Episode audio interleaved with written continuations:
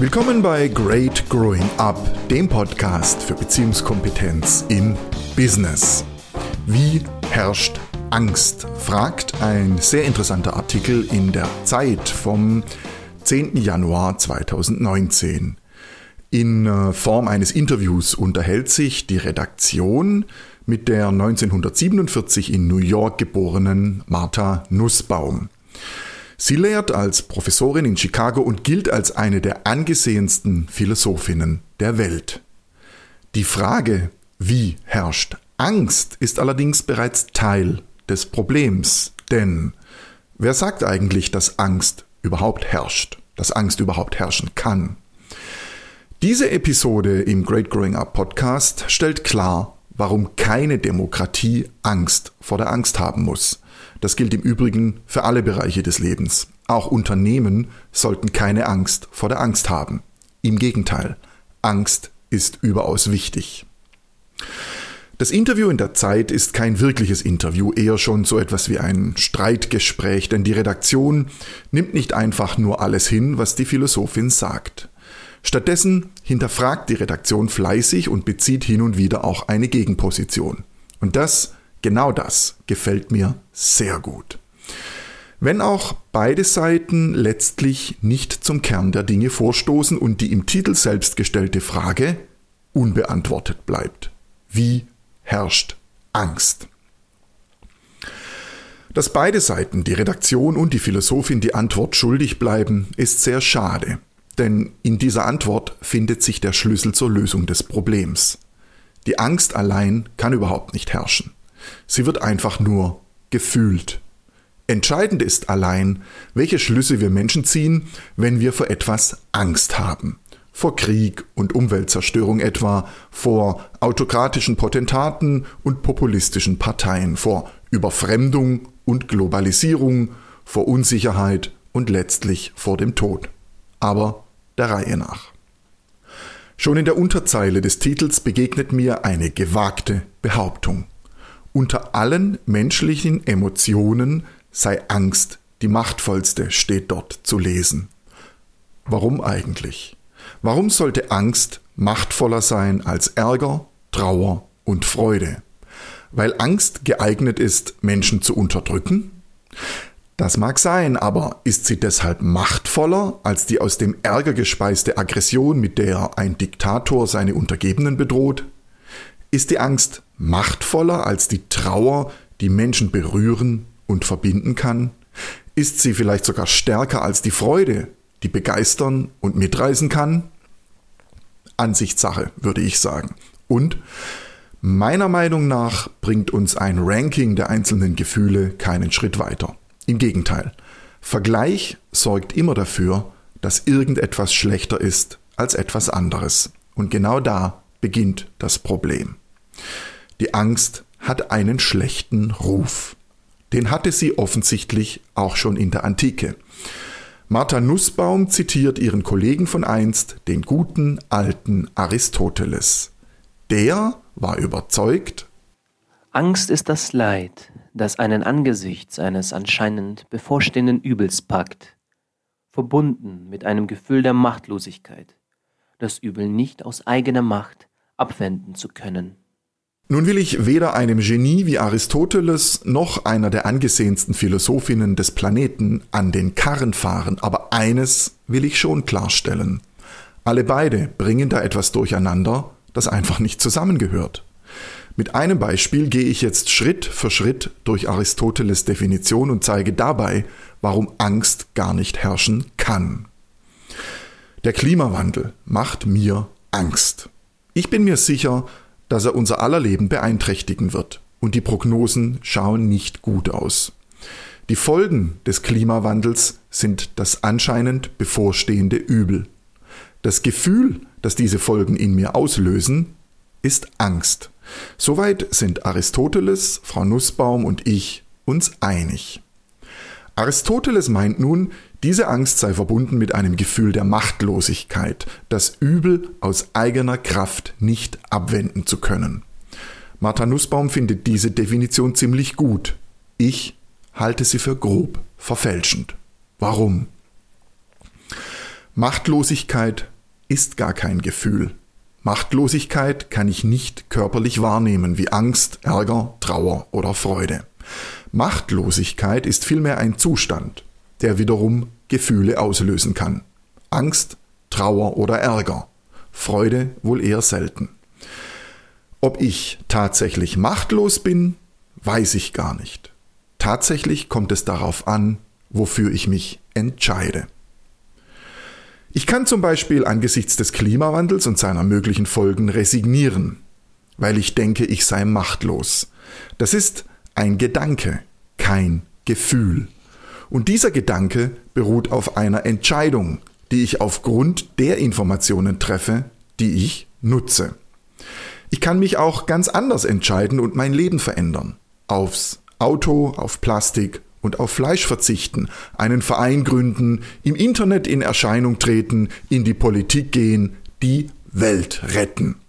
All das wären Entscheidungen, die auf ein und demselben Gefühl basieren, auf der Angst. Entscheidend ist nicht die Angst, sondern was ich mit ihr anstelle. Nicht die Angst herrscht, sondern wir selbst entscheiden, ob wir resignieren und uns beherrschen lassen oder ob wir etwas unternehmen gegen das, was uns Angst macht. Damit erklärt sich, warum Angst nicht herrschen kann.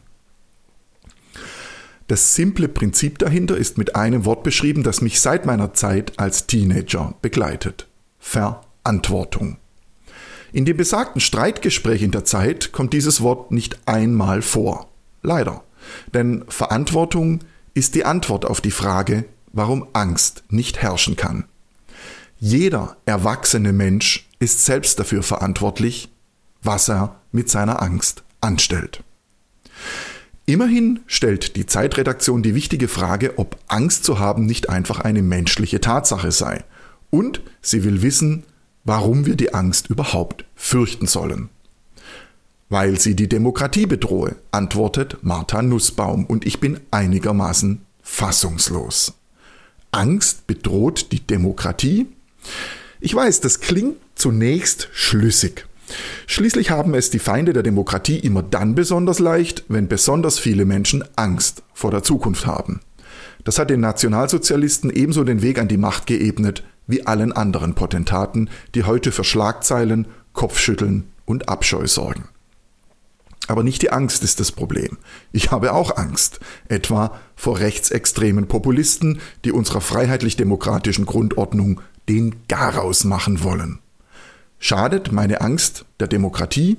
Wohl kaum, zumal sie Triebfeder für diese Podcast-Episode ist. Ich arbeite in meinen Trainings ganz gezielt daran, dass Menschen ihre Gefühle als neutral betrachten.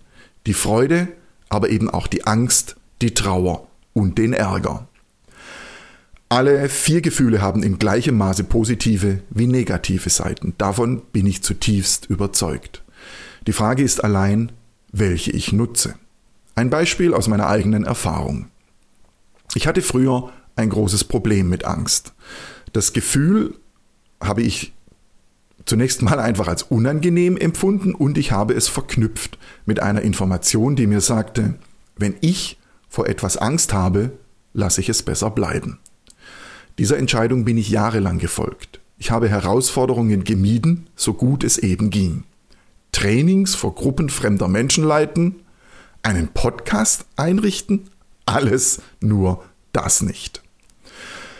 Man könnte daraus folgern, dass die Angst der Feind meiner persönlichen Entwicklung war. Analog zu Martha Nussbaums Folgerung, dass Angst ein Feind der Demokratie sei. Zu meinem großen Glück meint es das Leben aber gut mit mir und ich durfte etwas ganz anderes lernen. Nicht meine Angst entscheidet, was ich tue, sondern ich. Dafür war ein heftiger emotionaler Prozess notwendig, der sich für mich gelohnt hat. Wenn ich Angst vor einer Herausforderung habe, weiß ich inzwischen, dass in ihr eine Chance zur Entwicklung verborgen ist. Und ich alleine entscheide, ob ich sie nutze oder nicht. Nochmal, in der Angst steckt die Chance zur Entwicklung. Gerade das sollten Unternehmen heute beachten. Ich fühle immer noch Angst, vor jedem Training beispielsweise. Schließlich weiß ich nie, welche Menschen in welcher Stimmung mich dort erwarten. Andere mögen dieses Gefühl Aufregung nennen. Da widerspreche ich nicht. Aufregung ist für mich nur ein anderes Wort für Angst. Ich habe keine Angst davor, dieses Gefühl beim Namen zu nennen. Die Angst als negativ oder bestimmte Formen von Angst gar als toxisch zu verteufeln, dient der Sache nicht. Je mehr Menschen begreifen, dass Angst das Gefühl ist, mit dem Mensch und Tier auf Bedrohung und Ungewissheit reagieren, desto sicherer wird unsere Demokratie. Es macht einen großen Unterschied, ob ich mit meiner Angst, sagen wir, vor Überfremdung verantwortungsvoll umgehe und mich unvoreingenommen über Tatsachen und Entwicklungen informiere, oder ob ich einfach nur einen vermeintlich starken Mann suche, der mir erzählt, was ich hören will, damit ich meine Angst nicht mehr fühlen muss. Nicht die Angst herrscht.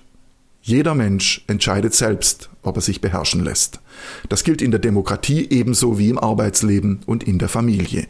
Das ist Verantwortung.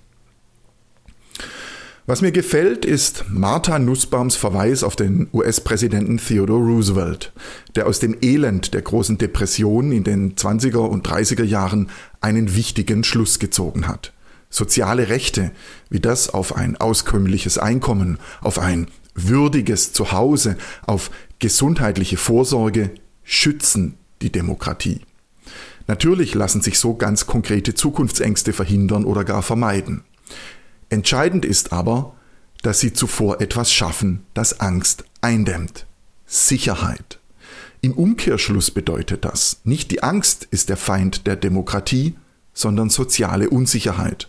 Man könnte auch sagen, soziale Ungerechtigkeit. Martha Nussbaum sagt, sie interessiere sich für die Ursachen, die dafür sorgen, dass aus Angst, dass uns Angst beherrschen kann. Für mich war es eine simple Entscheidung. Angst gleich Rückzug. Damit hatte ich der Angst die Macht gegeben, mich zu beherrschen. Aber woher kam diese Entscheidung? Was war die Ursache? Die Angst ist gar nicht das Problem. Jeder Säugling kann mit ihr umgehen. Genauso wie mit den anderen Gefühlen Ärger, Trauer und Freude, indem er sie äußert. Das geschieht manchmal lautstark, manchmal nur mit Blicken, Schluchzen oder Glucksen. Hat der Säugling großes Glück, wird er dabei von einem Erwachsenen gehalten, der ihm etwas schenkt, das selten geworden ist. Akzeptanz. Anders ausgedrückt, der Erwachsene vermittelt dem Säugling, dass er nachvollziehen kann, was der oder die Kleine fühlt. Das genügt. Nach kurzer Zeit ist der Gefühlsausbruch in der Regel vorbei. Die Realität verläuft leider meist weniger glücklich. Vor allem, wenn es um Angst geht, fällt Erwachsenen die Akzeptanz schwer. Wie fast jedes Kind habe ich immer wieder den gleichen Satz gehört. Du musst doch keine Angst haben. Unabhängig davon, dass dieser Satz stets mit guter Absicht ausgesprochen wird, ist genau dieser Satz die Ursache des Übels. Dieser Satz trainiert uns darin, unsere Angst zu verleugnen und zu verdammen, anstatt sie zu nutzen, um beispielsweise vorsichtig oder auch mutig zu sein, je nach Entscheidung. Stattdessen lernen wir, Angst vor der Angst zu haben und wollen sie loswerden, sobald wir sie fühlen. Das ist das Problem. Die gute Nachricht ist folgende. So verhängnisvoll die alte Entscheidung auch war, ich kann sie korrigieren. Tatsächlich war und bin ich immer der Souverän meiner selbst geblieben. Schließlich war ich es gewesen, der die Angst ermächtigt hatte. Diese Erkenntnis war Gold wert für mich, denn sie öffnete mir den Weg zu einer ganz neuen Entscheidung. Wenn ich meine Angst ermächtigen kann, kann ich sie auch wieder entmachten. Und genau das habe ich getan. Gott sei Dank. Neulich habe ich einen Film mit Tom Cruise in der Hauptrolle gesehen. Edge of Tomorrow. Eine ziemlich düstere Zukunftsvision, in der sich Menschen gegen grausige Aliens zur Wehr setzen. Der Offizier von Tom Cruises Truppe schärft seinen Soldaten ein, dass es okay sei, Angst zu spüren, denn ohne die Angst gäbe es keinen Grund, mutig zu sein. Ohne Angst kein Mut. Dass so eine Haltung Eingang in eine Hollywood-Produktion findet und sogar von einem Offizier geäußert wird, das gefällt mir. Das macht mir Mut. Ich wünsche mir, dass immer mehr Mitarbeiter, Wähler, einfach immer mehr Menschen sich ihrer Verantwortung und Macht bewusst werden. Sich von der Angst lähmen und beherrschen zu lassen, setzt immer eine eigene Entscheidung voraus. Die erfolgt meist unbewusst. Wer sich auf die Suche nach dieser Entscheidung begibt, kann sie finden und ganz bewusst eine neue, eine andere Entscheidung treffen. Das lohnt sich. Für die Demokratie ebenso wie für Unternehmen. Jedes Unternehmen, das wirtschaftlich erfolgreich sein und bleiben will, braucht Menschen, die ihre Angst wahrnehmen und sich für den Mut entscheiden. Für den Mut, neue Wege zu gehen, sich Herausforderungen zu stellen und Großartiges zu wagen. Unternehmen wollen wachsen, Menschen auch.